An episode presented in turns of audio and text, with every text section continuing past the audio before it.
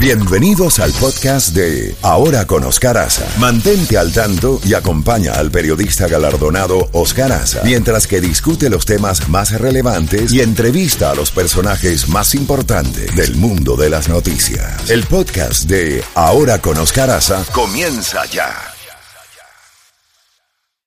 8.58 minutos. El próximo domingo, 5 de julio, hay elecciones generales en la República Dominicana. Eh, por este motivo tenemos en este momento vía telefónica al licenciado Félix Uriel, quien es presidente de la Oficina Coordinadora de Logística Electoral en el exterior de la República Dominicana.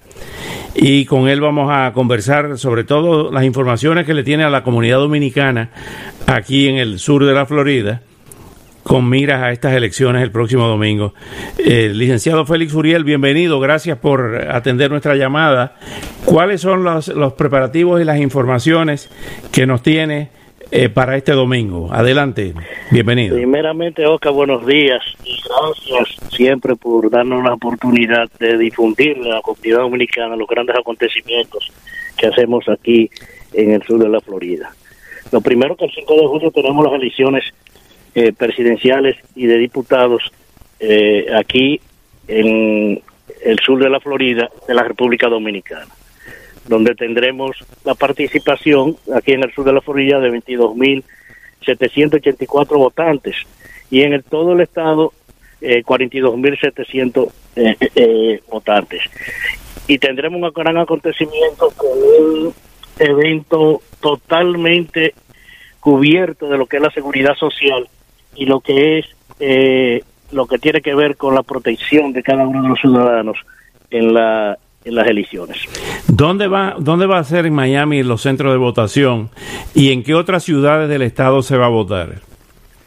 Bueno, en Miami sería el, en el Hotel Doble Tree, que es el, 70, el, el 711 Northwest eh, con 72 Avenida, aquí en Miami, y tenemos en Bravo en el 1400 North 46 Avenida en Hollywood, es en el Templo Sinaí de Hollywood.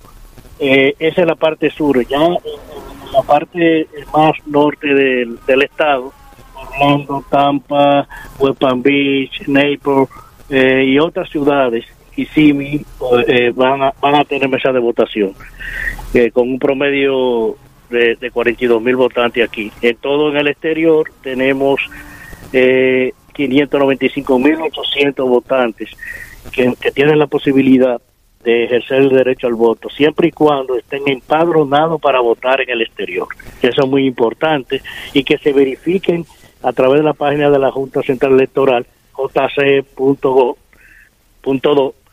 para que sepan en qué sitio votan. Si no votan en el exterior, que por favor no se trasladen a los centros de votación. ¿De, qué- hora a qué hora eh, se puede votar el domingo? El domingo 5, el próximo domingo, de 7 a 5 de la tarde.